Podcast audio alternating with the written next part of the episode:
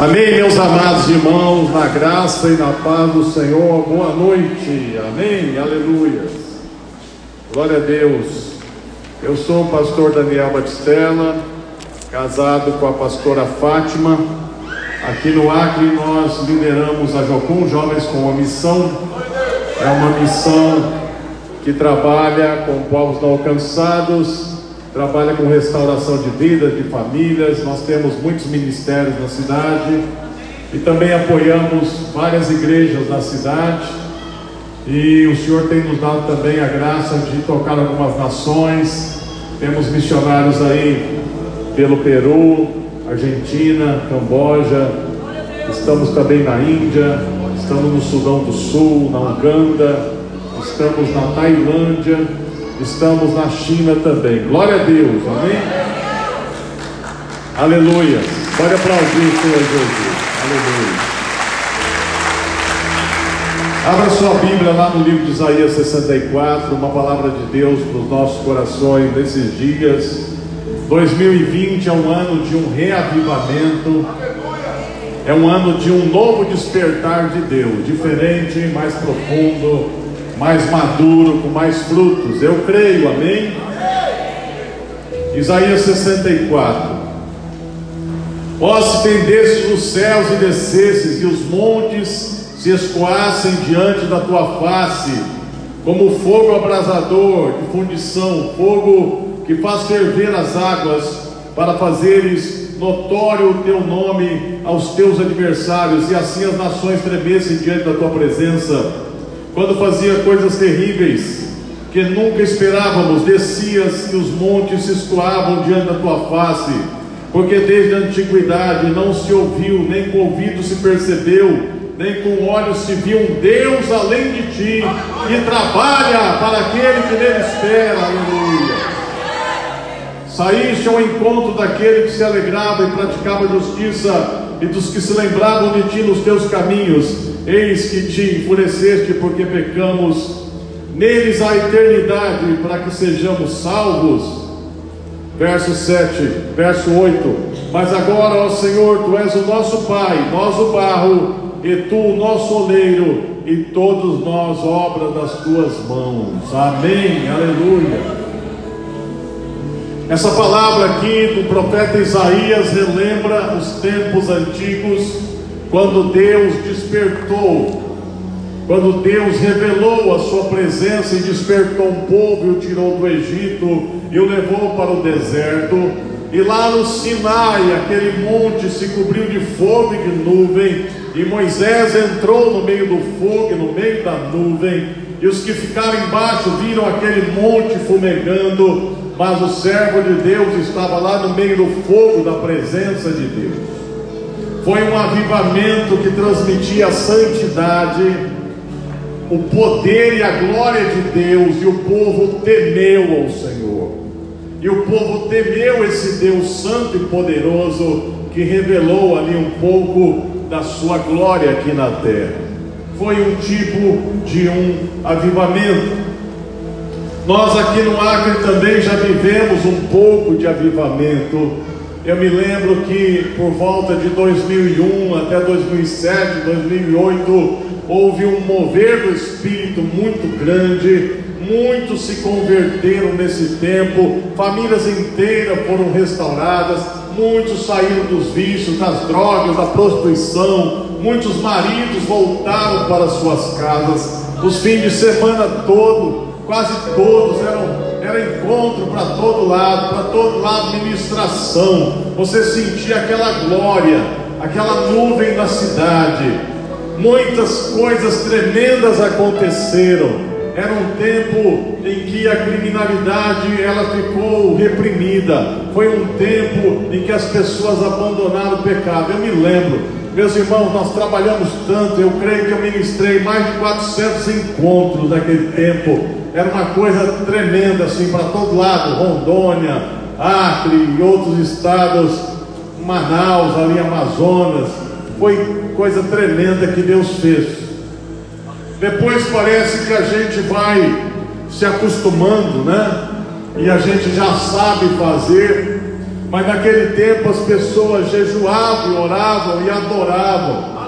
Eu me lembro que a gente começava a adorar a Deus num, num retiro, num encontro, num reencontro, numa imersão. A gente começava a adorar a Deus, pela manhã a gente era tomado, ninguém ia tomar café. A gente ficava jogado no chão, aí uma nuvem, uma luz entrava e saía. Dava hora do almoço, ninguém nem ligava. Duas da tarde nós estávamos lavando os pés uns dos outros, chorando. Era uma glória extraordinária. Essa glória foi para o Peru, foi para os índios chaiulitas, foi para Lima, foi para o interior, foi para Moçambique, foi para a África. Nós vimos milhares de conversões, milhares de quebrantamentos. Nós fizemos encontros em outras línguas, irmãos. Cinco dias, de manhã, de tarde, de noite, de madrugada. Era uma glória de Deus em muitos lugares. Mas parece que depois a gente aprende a fazer as coisas, né? E começa a encostar o Espírito Santo. Aí as pessoas quase não têm tempo para orar, para meditar, para jejuar. Então parece que fica meio no automático as coisas. E agora nós estamos vivendo um tempo que parece que é um tempo assim de apatia, que as pessoas parecem que elas não reagem, elas ouvem, elas escutam, Deus opera, mas parece que não move. Parece que às vezes você está ministrando zumbis. É uma geração que está um tanto apática com tudo, ou parece que já experimentou, mas na verdade Deus tem algo novo e muito mais profundo para nós agora, nesse tempo, aleluia. Você sabe, eu me converti no avivamento em 1980. Eu vinha de uma família muito católica, mas eu mesmo não era praticante. A gente era assim, né? A gente ia na missa para desencargo de consciência. Depois que ia para a missa, tinha saldo com Deus e saía pecando a semana inteira. então, essa era a minha religião. E eu morava num colégio agrícola e meu pai era um homem que fabricava cachaça e ele era alcoólatra. Minha mãe sofria muito porque meu pai bebia, chegava em casa às vezes muito violento. E ele era um grande prostituto, um homem adúltero, mas muito trabalhador.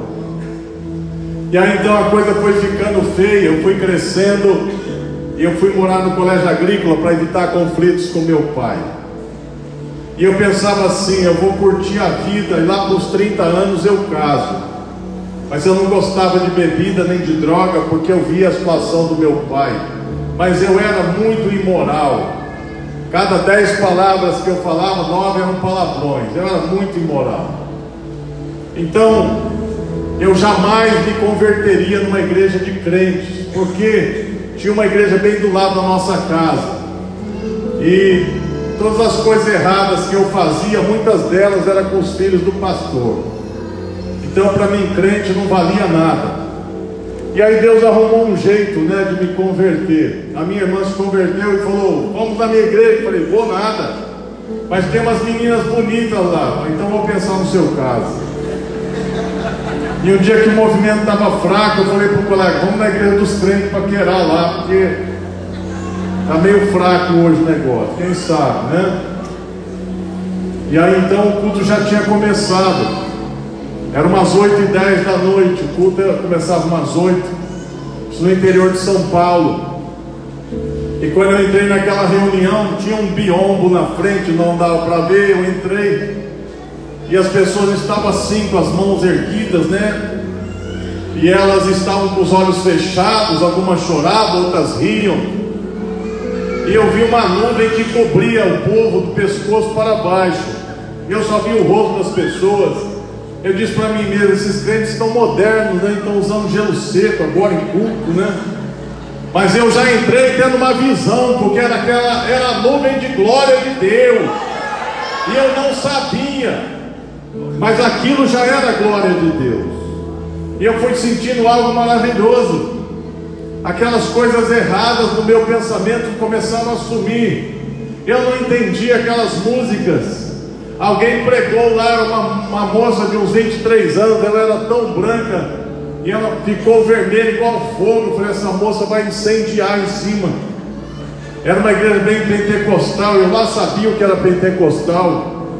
Sei que eu senti algo maravilhoso, não fizeram apelo, nada. Mas eu disse, Deus, isso daqui deve ser o céu, a tua casa, eu vou ficar aqui, olha, o Senhor mora aqui, eu quero ficar aqui. E Deus recebeu essa sinceridade no meu coração, e o Espírito Santo entrou na minha vida naquela noite, para nunca mais sair. Aleluia! E aí então eu comecei na igreja todo dia, e aquele mover de Deus. Culto era o mover de Deus, reunião de oração era o mover de Deus, estudo bíblico era o mover de Deus. Com 15 dias na casa de uma irmã, eu fui batizado no Espírito Santo. E eu subi a avenida da cidade cantando em línguas e falando em línguas e diversas línguas. E quem me visse 11 da noite daquele jeito ia dizer: tem um louco andando nas ruas. E era eu. E eu cheguei no colégio agrícola e no outro dia eu saí pregando para todos meus colegas, mas eu não sabia pregar. Eu só falava assim: vocês têm que aceitar Jesus como Salvador e ser cheio do Espírito Santo e falar em línguas. Receba, receba. Eles pensaram que eu tinha ficado louco. Eles, falaram: fizeram lavagem cerebral em você. Eu disse: fizeram lavagem geral, tudo, lavou tudo. Aí eles me amarraram numa cadeira e começaram a folhear revista pornográfica para me voltar a ser o que eu era. E eu estava cheio do Espírito Santo, e eu ria, eu ria, eu ria, tudo aquilo. E eles disseram: ele ficou louco mesmo, deixa ele. Nunca me desviei, nunca tive inveja de quem se desviou, aleluia. Nunca tive medo de companhias, porque na verdade eu era o único crente ali. Meus colegas eram todos perdidos mas eles foram se convertendo, se convertendo, se convertendo, aleluia, porque quem sabe o que é o Espírito Santo nunca mais vai desejar viver no mundo do pecado, aleluia. Pode aplaudir o Senhor Jesus, glória a Deus. E aí então o Senhor nos chamou. Eu já havia me formado, trabalhava numa usina de açúcar e álcool lá no interior de São Paulo. E minha noiva era uma moça virgem, né? E Deus disse: ela vai casar virgem, viu? Eu falei: é mesmo, Deus? Acho que sim, né? Vamos ver. E realmente ela casou virgem, glória a Deus. Cinco anos de namoro, hein? Não foi fácil. Deus falou: agora eu vou curar toda a sua sem vergonhice com cinco anos de namoro. Aleluia. E ela casou em pureza. E aí Deus falou assim: deixem tudo, vocês vão me servir numa etnia, numa nação. Eu disse: eu não vou, não. E Deus insistiu mais um ano, eu disse: eu não vou. E Deus falou dois anos, eu disse: eu não vou. E perto de casar, Deus falou: vai ou não vai? Eu falei: então eu vou, já que o Senhor está insistindo tanto, porque sem a tua presença eu não posso viver. E aí nós casamos e fomos para Belém do Pará. E lá nós recebemos treinamento missionário por um ano.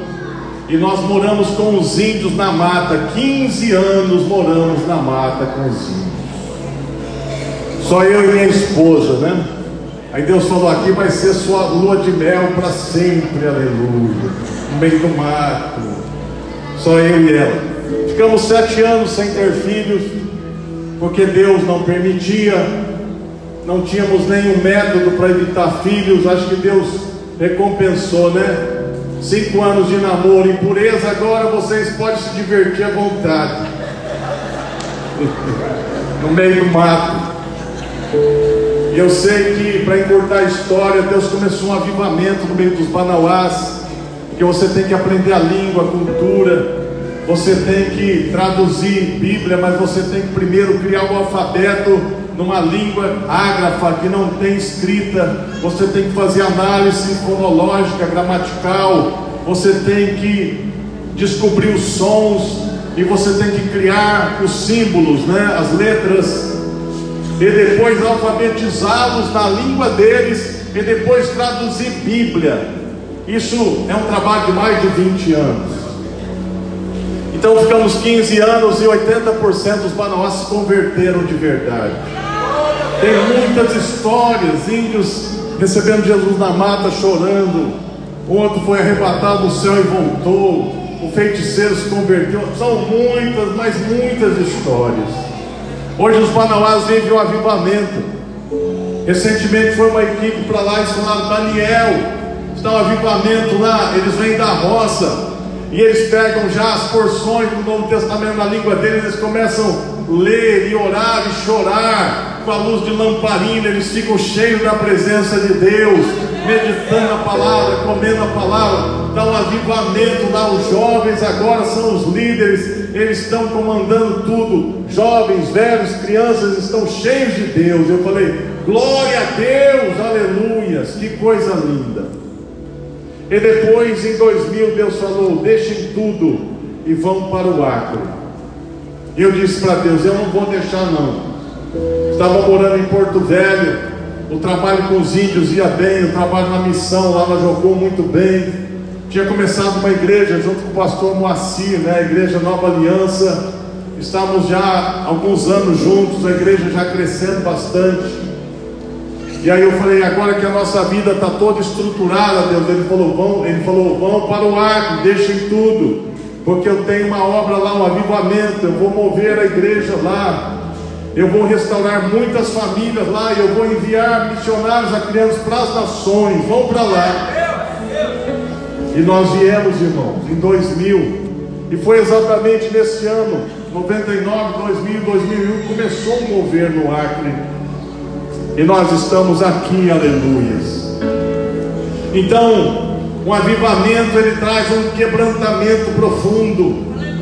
Ele traz uma revelação do pecado muito forte. Ele traz uma revelação da cruz muito muito forte. A pessoa, ela abandona o pecado, tem um desejo imenso de buscar a Deus, de consertar a vida, tem um desejo imenso de santificação. Isso vem do Espírito Santo há muita reconciliação, muitas famílias são restauradas, as pessoas abandonam o pecado Deus começa a atuar em todas as áreas da sociedade e começa uma mudança em toda a sociedade.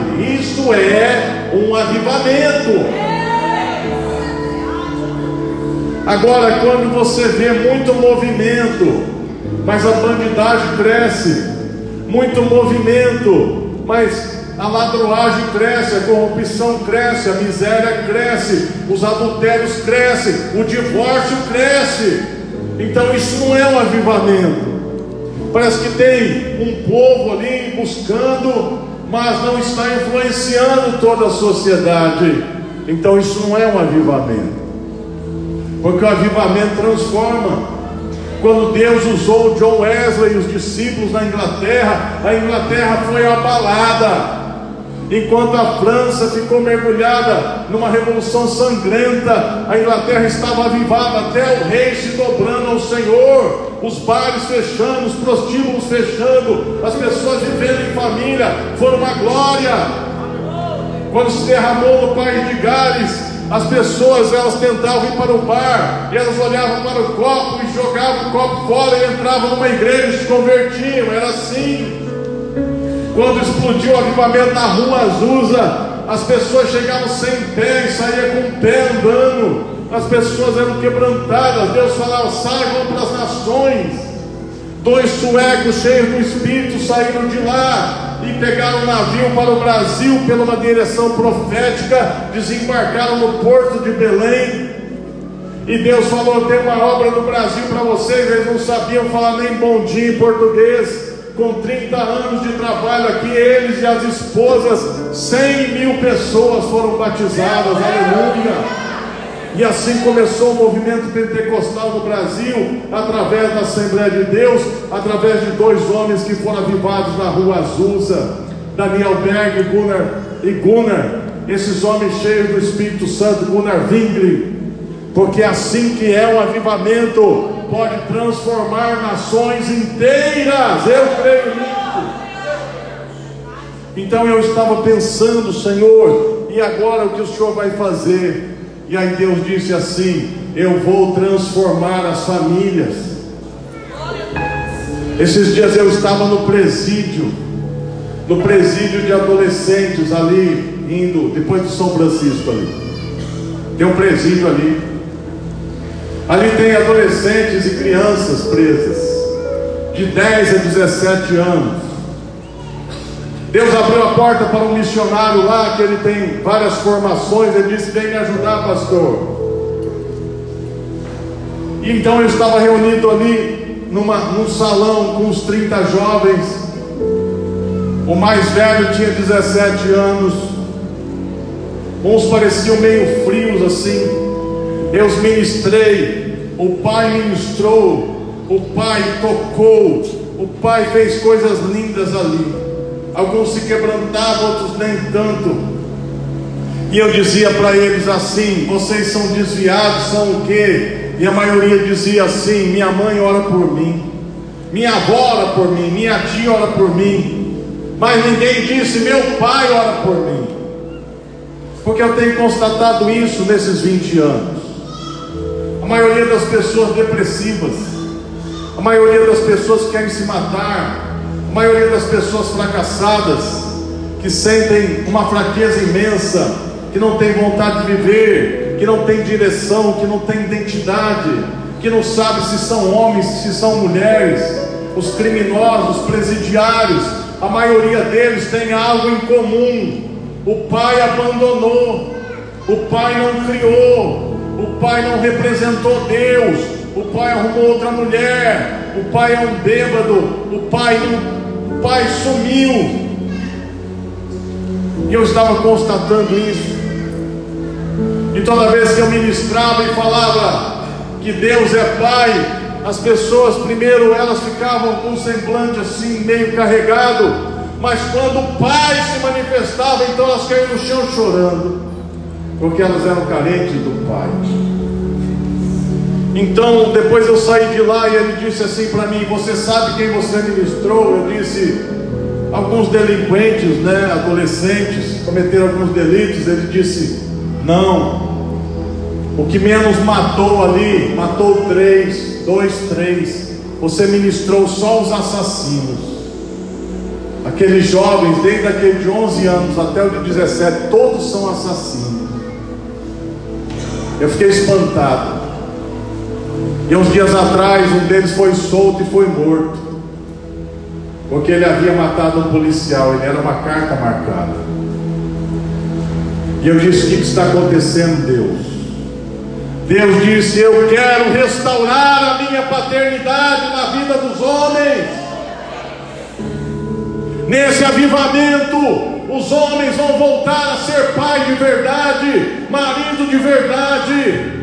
Eles vão amar os seus filhos, eles vão educá-los nos meus caminhos, eles vão ensinar os meus caminhos, eles vão amar de verdade, e assim que eu vou restaurar a sociedade. É isso que Deus tem para você, homem.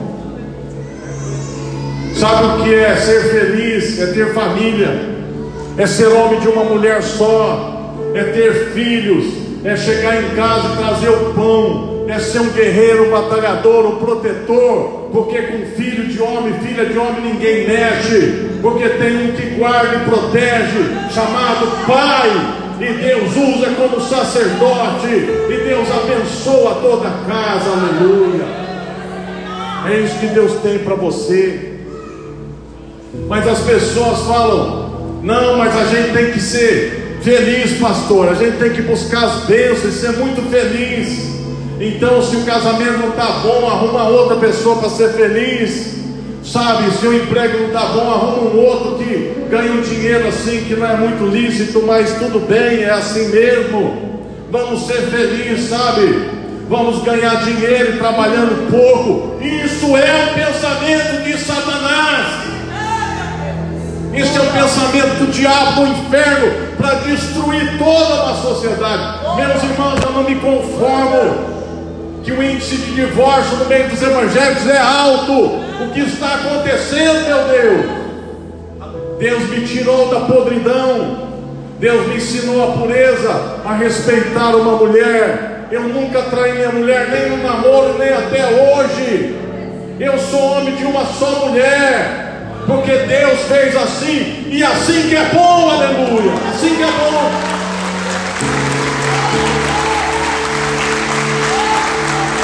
Agora vai lá em casa. Eu tenho três filhas naturais. três adotivas de um rapaz adotivo. Todos são servos de Deus, todos bem casados, todos têm um namoro decente, caso decente e são formados, aleluia! Porque tem pai e mãe que temem a Deus. Eu nunca precisei sentar com as minhas filhas, só uma adotiva que deu bastante trabalho, mas se converteu. Nunca precisei sentar e falar, eu vou te ensinar o que é certo e o que é errado, o que pode e o que não pode. Nunca fiz isso, porque elas simplesmente olhavam para nós e faziam a mesma coisa. Esse é o discipulado eficaz e poderoso. Você ser um exemplo vivo. Aleluia. Então Deus quer restaurar, meus irmãos. Você sabe, nesse avivamento, Deus estava falando para mim assim: Filho, qual é a prioridade dos teus filhos? Eu disse: qual é a prioridade dos filhos do Senhor? Sim, o que eles mais devem fazer? E eu fiquei pensando, o que Deus? Tantas coisas, a gente tem que pregar, fazer discípulo, fazer a tua vontade. Ele disse, é verdade, mas tem uma coisa que mais me alegra, que mais alegra o meu coração. Eu disse, o que é Deus? Ele falou, me honrar, eu ser honrado. Como que o Senhor é honrado? Quando vocês obedecem meus mandamentos, quando vocês andam na minha lei, quando vocês se submetem à minha vontade, isso é que me honra. Aleluia. O pai é feliz quando os filhos honram, respeitam. Os filhos são felizes quando o pai diz assim: Você é um bom filho, você é uma filha maravilhosa, você só me dá alegria, você é um refrigério, você é uma alegria na minha vida, meu filho. Não tem coisa mais maravilhosa do que um filho ouvir isso de um pai. Então, quando nós honramos a Deus, Deus dá testemunho de nós. Abel agradou a Deus e Deus, Deus, e Deus deu testemunho dele que ele era justo, aleluia. Enoque andou com Deus no meio de uma geração perversa, ele agradou a Deus, e Deus, Deus, Deus deu testemunho. Enoque me agradou, e Enoque foi arrebatado e mora lá no céu até hoje, aleluia.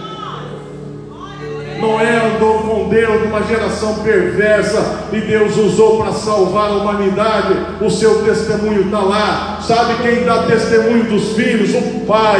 Deus dá testemunho de você. Deus diz para os anjos: ali está minha filha. Ele é fiel. Ele é fiel no pouco ou no muito. Com lágrimas ou sorriso, ele é fiel. Olha só. E os anjos vêm e adoram a Ele. Aquele meu filho é fiel, abandonou o pecado, me obedece. Deus dá testemunho de nós, queridos. Essa é a honra. Sabe, a gente é cheio do Espírito Santo quando Deus diz isso. Eu me lembro um dos dias mais sobrenaturais da minha vida. Nós estávamos no primeiro ano entre os Banauás. Eu, um paulista, não sabia viver na mata. Eu não sabia caçar. Eu mal sabia pescar, fazer casa da mata, não sabia. Eu sabia mexer com alvenaria, mas lá não tem cimento, nem tijolo, nada, tudo é madeira, não tinha máquina, tudo era no, no machado, no teçado, sabe? Então, quando nós fomos morar com os banauás, a gente não tinha casa, e os banauás pensavam que a gente era algum extraterrestre que tinha vindo de algum lugar, e eles falaram assim: fica nessa casa aí. Era uma casinha 3 por 3 de palha, de um índio. Eles disseram: o casal dos índios está no mato trabalhando, volta daqui duas luas. Em duas luas dá para a gente ajudar você a construir sua casa. Fica aí. E a gente começou a construir a nossa casa né, com a ajuda dos índios e colocamos os esteios e tiraram as palhas e cobriram. E colocamos umas madeiras para começar a fazer o assoalho de pachiúba. Aí o casal de índios chegaram, chegou do mato. E aí então eles olharam para nossa cara e disseram assim: essa casa é nossa. E nós somos despejados, irmão. Você já foi despejado já? Aqui na cidade. Você for despejado aqui, você vai para casa da avó, do avô, do pai, da mãe, do parente. Aqui no mato, você vai para onde? Eu me lembro que um ano antes eu estava no ônibus, nunca tinha saído do estado de São Paulo. O estado de São Paulo é rico. O ônibus passou por Goiás. Eu vi pela primeira vez uma casa de pau a pique. Eu era recém-casado. Eu olhei pela janela do ônibus, eu vi uma criança barrigudinha sair de dentro daquela casa. Eu comecei a chorar. Eu falei, Deus, isso é a miséria. Olha, Deus, nós estamos indo fazer a tua vontade.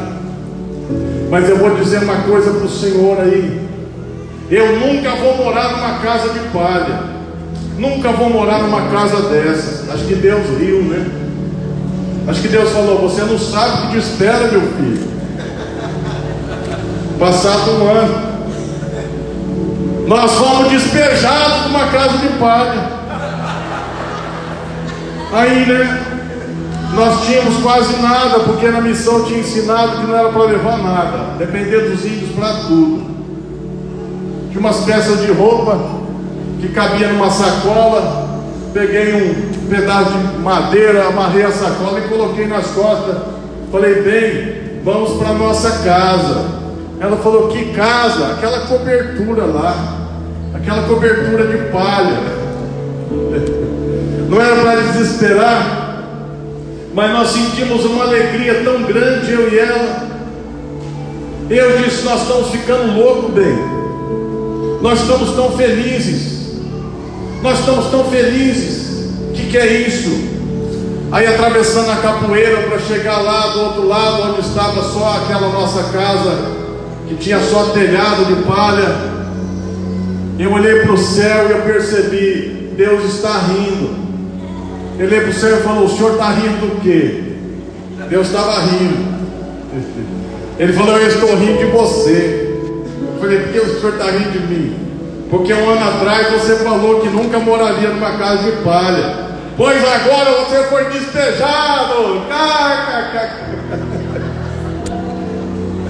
Eu olhei para minha esposa e falei, Deus está rindo da gente, tirando uma, bem. Ela ficou rindo. Nós chegamos lá, os índios colocaram umas pachiúbas. Chegou um rapaz que falava português. Falei, olha, tem um rapaz aqui para a gente conversar. Aí alguém deu um pernil de porco do mato, tinha uma farinha nova e banana. A Bem fez aquele jantar maravilhoso. Fritou a carne, farinha nova e banana. Nós fomos agradecer o Senhor por aquela refeição, atamos as redes naquelas, naqueles esteios.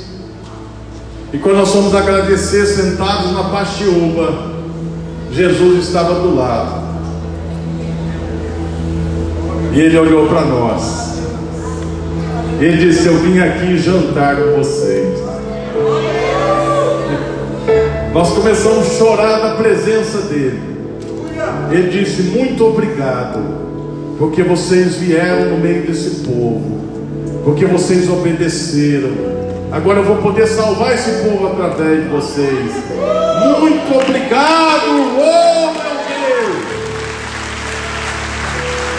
Nós ficamos ali comendo e chorando, porque ele dormiu lá em casa, aleluia. Na verdade, ele sempre dormiu lá, mas dessa vez ele se manifestou.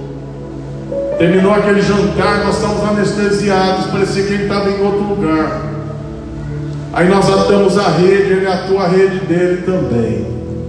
Ele disse: Nunca vai cair um fio de cabelo de vocês sem que eu permita. Eu estou aqui. E essa presença maravilhosa sempre nos acompanhou. Essa presença maravilhosa está conosco. Depois nós tivemos nossos filhos, estamos aqui. E Deus falou para mim viajar bastante. Eu disse: Quem vai cuidar das minhas filhas? Ele disse: Eu. Nenhum fio de cabelo vai cair da cabeça delas. Um dia elas sofreram um acidente, todos estavam no carro. A caminhonete bateu na frente bateu atrás, acabou com a frente e a traseira, mas o meio ficou intacto. Eu cheguei lá, não tinha um fio de cabelo caído. Deus falou: A minha promessa está de pé. Aleluia. Porque Ele é fiel. Então Deus está levantando uma geração que honra a Deus, irmão. Diga, sou eu essa geração. Aleluia.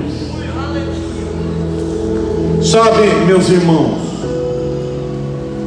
Deus está levantando pessoas em todas as áreas da sociedade. Porque até um tempo atrás, nós, como igreja evangélica no Brasil, a gente dizia assim: Jesus vai voltar, nós vamos morar no céu. Na verdade, irmãos, nós não vamos morar no céu, nós vamos ser arrebatados do céu e vamos voltar para a terra com um novo corpo, para reinar nesse planeta haverá um milênio e haverá um novo céu e uma nova terra. E nós vamos reinar para sempre na nova terra e no novo céu. Essa nova terra é aqui. Mas a gente ficava falando muito disso. Então a gente dizia assim: a política é do diabo. Aí o diabo dizia: é mesmo. Sabe, as universidades são do diabo. Não vai estudar que você vai virar ateu. Sabe, ganhar dinheiro é do diabo. Ser empresário é do diabo. Comércio é do diabo. Esporte é do diabo. Futebol é do diabo. Tudo é do diabo. Arte é do diabo. Ai que arte é do diabo mesmo. Meus irmãos, o diabo falou muito obrigado e tomou conta de tudo. Aí nós crentes tínhamos um país dominado por corruptos, uma cultura hedonista, uma cultura dominada, que o brasileiro era conhecido lá fora pelas mulheres peladas e nuas, pela sensualidade, pela prostituição. Um país que não ia para frente, uma educação ateísta que tirou a Bíblia, sabe? Mentira, engano para todo lado. E adiantava a gente dizer, sabe, Deus muda a nossa nação. E Deus estava dizendo: Eu já levantei vocês para mudar a nação. Vocês são reis e sacerdotes, vocês têm autoridade, são a igreja, expulse os demônios. Vocês vão governar, tem que começar a governar agora, com justiça. Vocês que têm condição de ter a ciência verdadeira, os maiores inventores da história são cristãos ou judeus, pessoas tementes a Deus. Isaac Newton, pai da, da física, ele dizia assim: esse trabalho da física é importante, mas o meu trabalho mais importante foi o estudo das profecias. Ele estudou a Bíblia há 20 anos, estudou as profecias, ele estudou os códigos da Bíblia. Esse homem amava as Escrituras, mas você nunca ouviu falar disso. Ele era um crente cheio do Espírito Santo.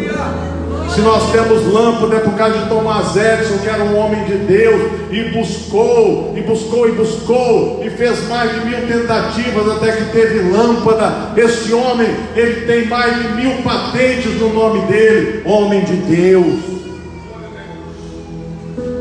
Deus levantou na história muitas pessoas como empresário das nações. A Europa dos reformadores entendeu isso, e muitos governantes e reis foram cristãos verdadeiros.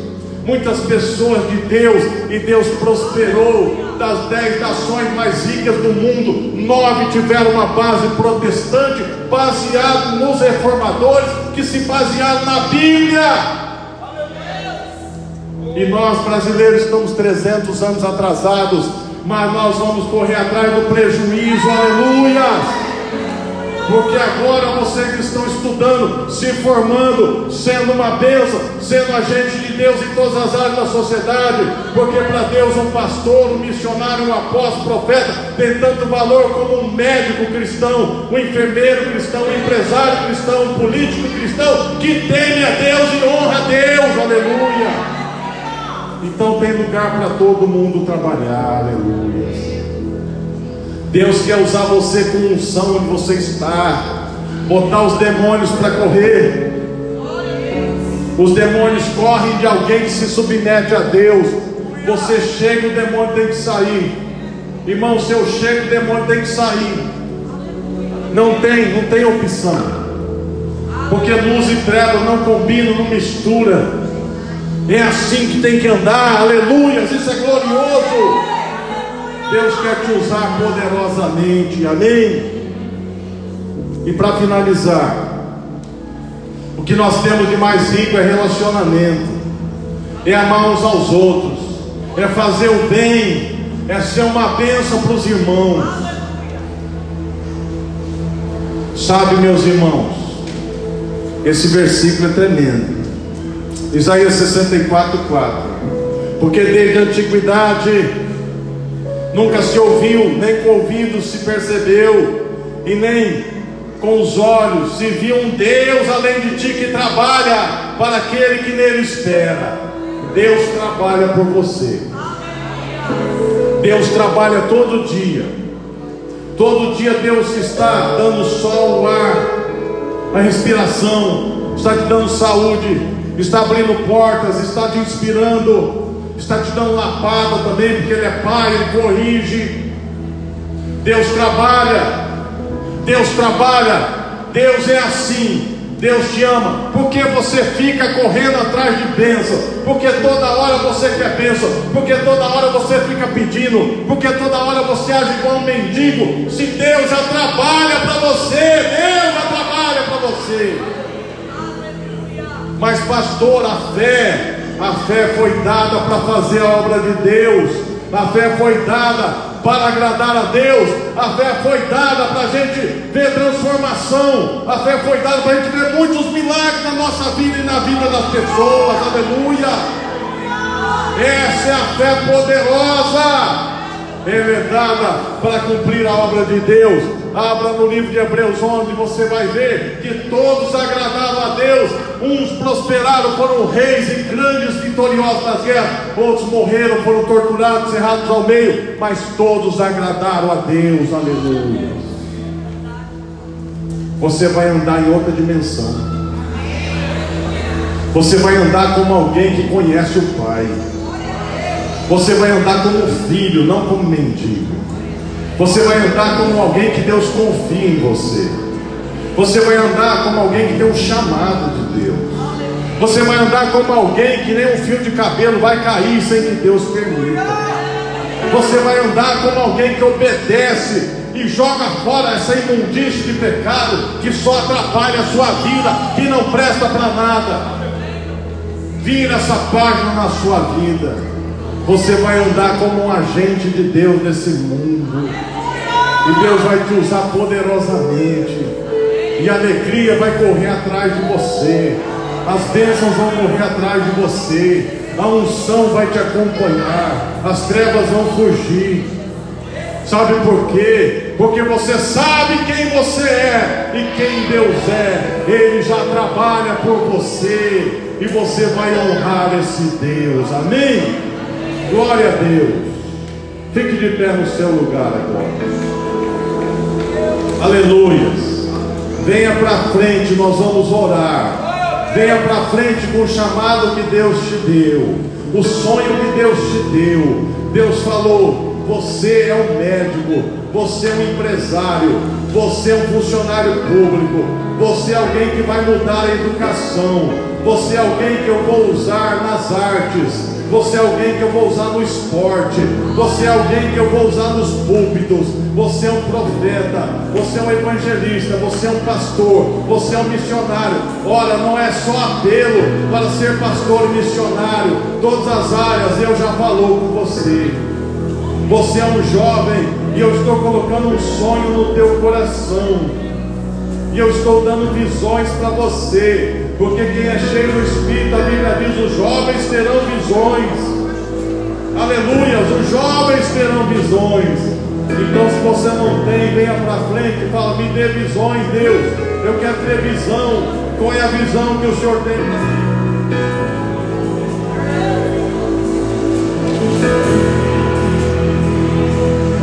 Deus quer liberar a sua vida a sua identidade é eu sou filho de Deus. Eu sou filha de Deus. Se você é um homem, você é um filho de Deus. Se você é mulher, você é uma filha de Deus. Deus te levanta para ser homem de uma só mulher e mulher de um só homem. Deus te levanta nessa geração para resgatar muitos jovens. Deus te levanta para ser de família. Deus te levanta para mudar bagunçado, tudo que está sujo, tudo que está corrompido. Deus vai usar quem? Deus vai usar você. Porque Deus usa aqueles que não são. Deus usa aqueles que não são para confundir os que são. Deus decidiu usar as coisas loucas desse mundo para confundir as sábias, aleluia. Porque toda glória é para Ele,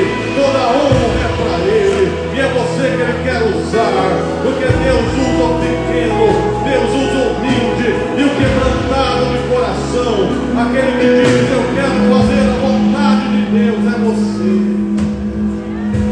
E essa unção já está fluindo já está fluindo nesse lugar. Há uma nuvem que já está te cobrindo.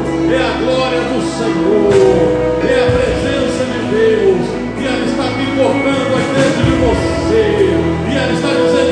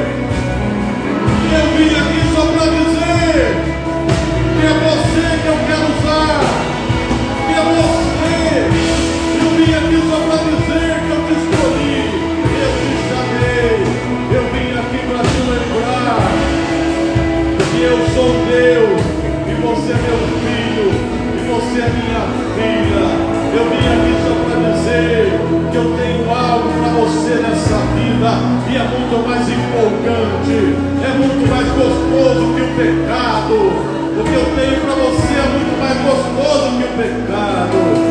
É a minha presença, é a minha presença, é a minha presença. Essa presença, ela está produzindo uma alegria, uma ousadia.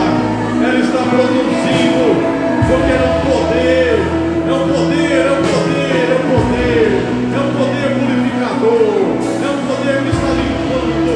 É um poder que está limpando. É um poder que está inspirando. É um poder que está levantando. A tristeza está fugindo. A fraqueza está fugindo. O desânimo está fugindo.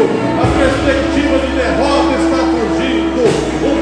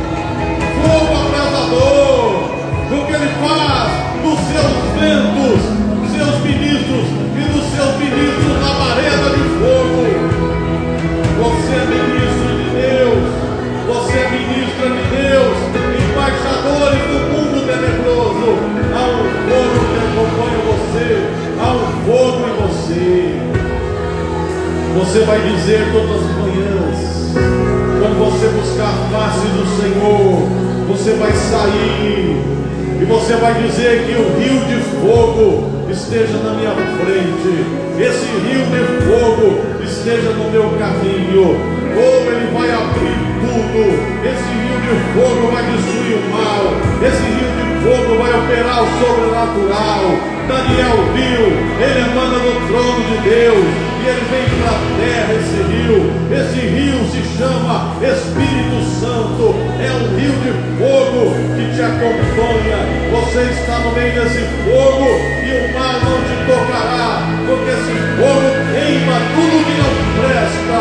Ele está em você, aleluia. A igreja toda erga as mãos agora. Em nome de Jesus. Você está imerso, imersa nesse reavivamento que já começou. Nesta semana você vai ver manifestações dele. Você vai abrir a Bíblia e vai ser diferente. Você vai orar e vai ser diferente. Você vai conversar com as pessoas, vai ser diferente. Vai ser diferente no trabalho, lá na, na escola, na universidade. Vai ser diferente em casa. Você vai ver o que está acontecendo, Deus. Eu estou leve. Uma alegria, um gozo estão dentro de mim. A minha mente está tão está trabalhando de uma maneira tão extraordinária. Eu estou recebendo visões, revelações, está borbulhando coisas na minha mente, coisas criativas, coisas estão chegando a mim. Isso que está acontecendo agora, você vai ver se manifestar nesta semana. Receba em nome de Jesus, amém? Aplauda ao Senhor Jesus, glória a Deus.